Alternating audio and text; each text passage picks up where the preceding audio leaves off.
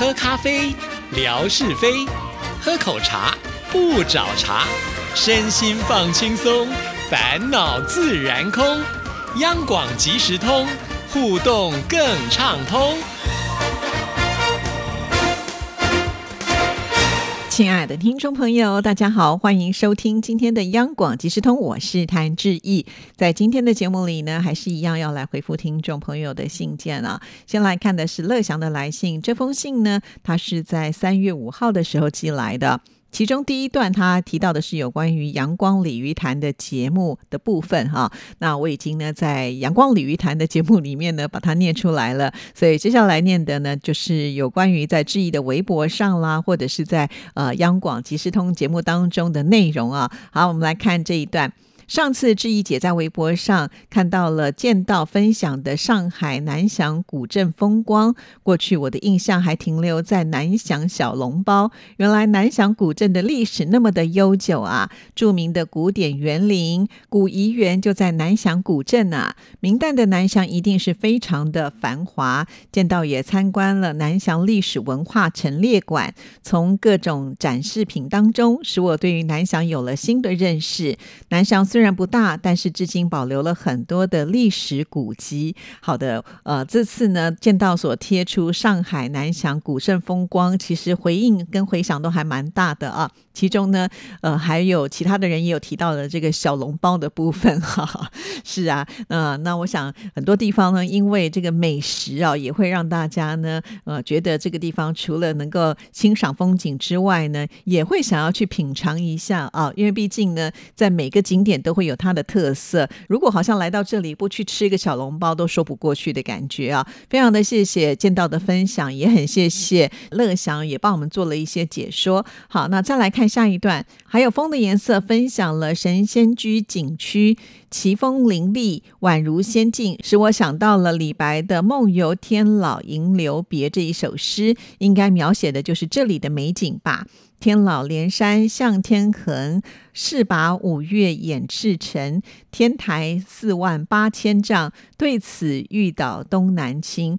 啊，这两座山的山峰山顶间还架设了一座人行桥。走过这里的桥呢，应该是需要很大的勇气吧？因为桥下距离地面有好几百米高，真的是惊险呐！确实，我也看到那个桥，觉得走过去的话是需要有点勇气的，而且它还有一点点。起伏啊，呃，就是有上坡跟下坡的感觉，那样子呢。可能更为刺激吧。其实，在中国大陆有很多的呃奇山险峻的地方啊，那感觉上呢，都会觉得说去这里旅游的话，是不是都要有点胆子才有办法能够 呃踏上那一步啊？尤其现在还有很多的天空步道。那我也曾经呢看过很多的视频里面出现啊，很多人呢其实是哭倒在上面的啊。那甚至有些是大男身，这个时候呢，好像胆子都不晓得去哪里了。尤其有些那个山非常的。高啊，那个天空步道又是悬空在这个山崖上啊，确实，我觉得心脏必须要呃很大颗才有办法，就是安然的走过去。尤其有些步道更是厉害，它会设计成，就说你走过的时候，因为你的重量在上面，它会有这个裂痕出现哈，这更坏了，这让很多呢有惧高症的人根本踏不了一步啊。那不管怎么样呢，现在这个天空步道好像是非常的流行啊，那有胆子的人当然就可以去看一看。那不。见得每一个人每个地方都能去啊，所以呢，我觉得分享就非常的重要。比方说，像风的颜色呢，啊，去了这个神仙居，好，那我们没有去过，看看他的照片呢，也能够想象神仙居住的地方是长怎么样啊，所以这个是很重要的哦。好，也谢谢风的颜色的分享，当然也要感谢呢乐祥看的这么的仔细啊。好，我们最后一段，我们最近呢，终于进入到了春天，气温也回升了，脱下了厚厚的外套，沐浴的春风。感觉真的是很美。台湾的春天来得更早啊！谢谢志毅姐分享爬山的照片。剑台山上的视野真的很好，风景也很棒。台湾的郁金香和樱花已经早早的开了，那么杜鹃花是不是也快开了呢？好，如果乐祥呃看到志毅的微博，应该也知道杜鹃花部分都已经绽放了哈。因为我去爬山的时候，也会顺便的呃拍一些就是呃山上的一些花花草草。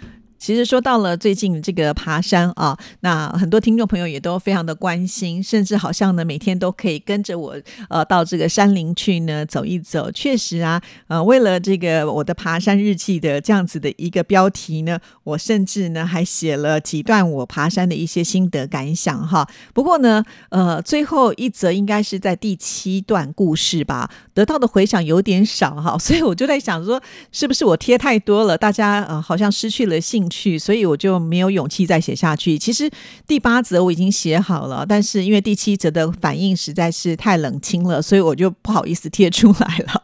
今天听到节目的听众朋友，呃，你不知道有没有看过，就是志毅呢，呃，所写的我的爬山记哈。我之所以会写这个爬山记，当然就是希望能够呢，透过文字让大家了解到为什么这段期间呢，我会这么的执着去爬山哈。那当然，其中还是有原因的嘛哈那这也算是呢，志毅在新年度的一个功课吧哈。其实倒是从这个微博的互动当中呢，霞总提醒了志毅啊，对我好像在今年的新年度开始，虽然我从来不会去做什么伟大的规划哈，但是我觉得在。这一年当中呢，一开年，呃，我有两件事情，呃，好像呢，就是有持续的在做哈。一件事情呢，就是这个爬山。不过这个爬山，我也不敢跟听众朋友说，我就是会一整年天天的这样子爬啊，因为毕竟在台湾的这个夏天是非常的炎热啊，一大早可能就已经超过了三十度。如果像这样子的高温之下去爬山，我想很快就会脱水，尤其中午的时候，甚至可能会热到三十七八度这样子的哈。那我是没有勇气踏出呃。这个冷气房的，因为我相信踏出去之后呢，我应该孩子就融化了，也没有什么体力能够爬上去。那在山上中暑也不太好啊，所以呃，我可能就是把握这段时间吧。那我也想好了，如果真的不能够出去爬山的话呢，我应该就是还会在室内里面做一些运动哈。因为最近呢，我在网络上看到了很多就是运动的视频，我都有把它储存下来。那呃，还是得要动一动啊，毕竟我觉得人就是这样，尤其是上了年纪的人。人哈，如果不动的话，就只会老化下去。这我想所有的听众朋友都知道。如果我们希望能够有一个健康的呃这个好的品质的生活的话，还是得要多动动哈。所以在今年呢，我发现呢，在运动的部分呢，我自己是有跟上了脚步哈。虽然在未来我不知道会不会的持续，但是呢，我把它贴出来，就变成是有一种鼓励的效果。因为很多人看到了，也许我不去爬的时候，有人呢就会问说：“哎，志颖怎么没有去爬山了？”哈，那这种。就会形成一种督促的呃效应嘛，哈，所以呢，呃，就好像有些人减肥的时候，必须要先敲锣打鼓，让大家都知道你在减肥，哈，有一点点别人给你的压力，那你的动力就会比较强一些些了。因此呢，我每一天大概也都还会呢贴一些有关于爬山的相关的内容给听众朋友看，哈。只不过呢，因为很多的山景我都已经贴过了，所以有的时候我就会把我自己看到的一些比较小的呃这个观察呢，给大家做分享，哈。那再来呢，就是有关于这个拈花惹草的部分了哈。那其实。听众朋友应该也都知道嘛，那志毅呢在办公室的小窗台上呢有几盆呢自己种的这个花哈，其实这些花都是来自于袁姐当时她退休的时候呃给我的一些小盆栽。那当时也没有想那么多，以为呢自己也养不活啊，就是试着去养。那但是我其实都还蛮用心的啊，每天只要有来上班的话，我都会去浇浇水，呵护一下。看到呃已经枯的叶子，就稍微的把它呃剪下来，那也顺带。的把其他放在窗台上，不是我种的花，可能是某个同事所种的花，那也一起呢照顾一下。所以现在我觉得整个窗台有焕然一新的感觉，这是我自己觉得啦。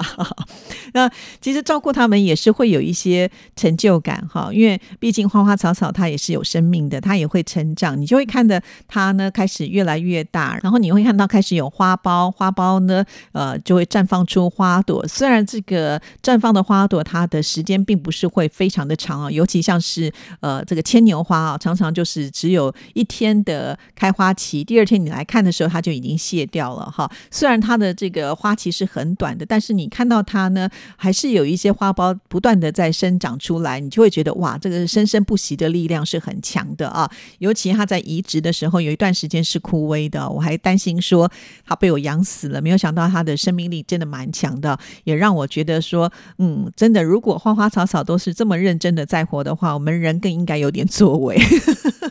所以形成了我一种督促的力量。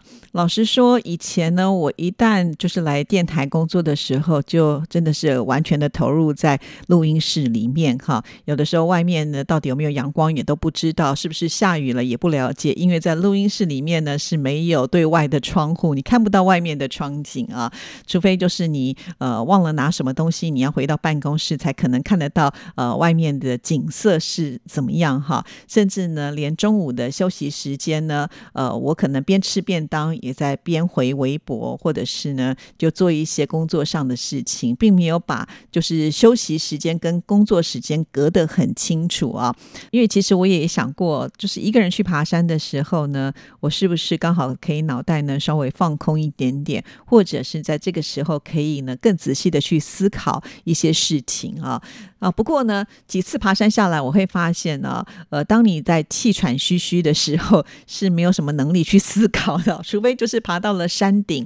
你稍作休息，那微风吹来，你就觉得哇很舒服。那个时候呢，心情才能够比较稍微的平静下来，可以去想很多的事情啊。但是因为呃这个时间还是有限嘛，总不能就是在山上一坐就坐半个小时啊。通常大概休息一个五到十分钟，又准备的要往下呃爬了啊，因为还是得要回来工作。所以后来我发现呢，其实真正让自己脑袋呃冷静的时间并不是那么的长哦。这也是一个非。常有趣的现象，唯一就是你自己爬了以后呢，才能够感受。好，这一段呢，其实原本也已经写好了哦。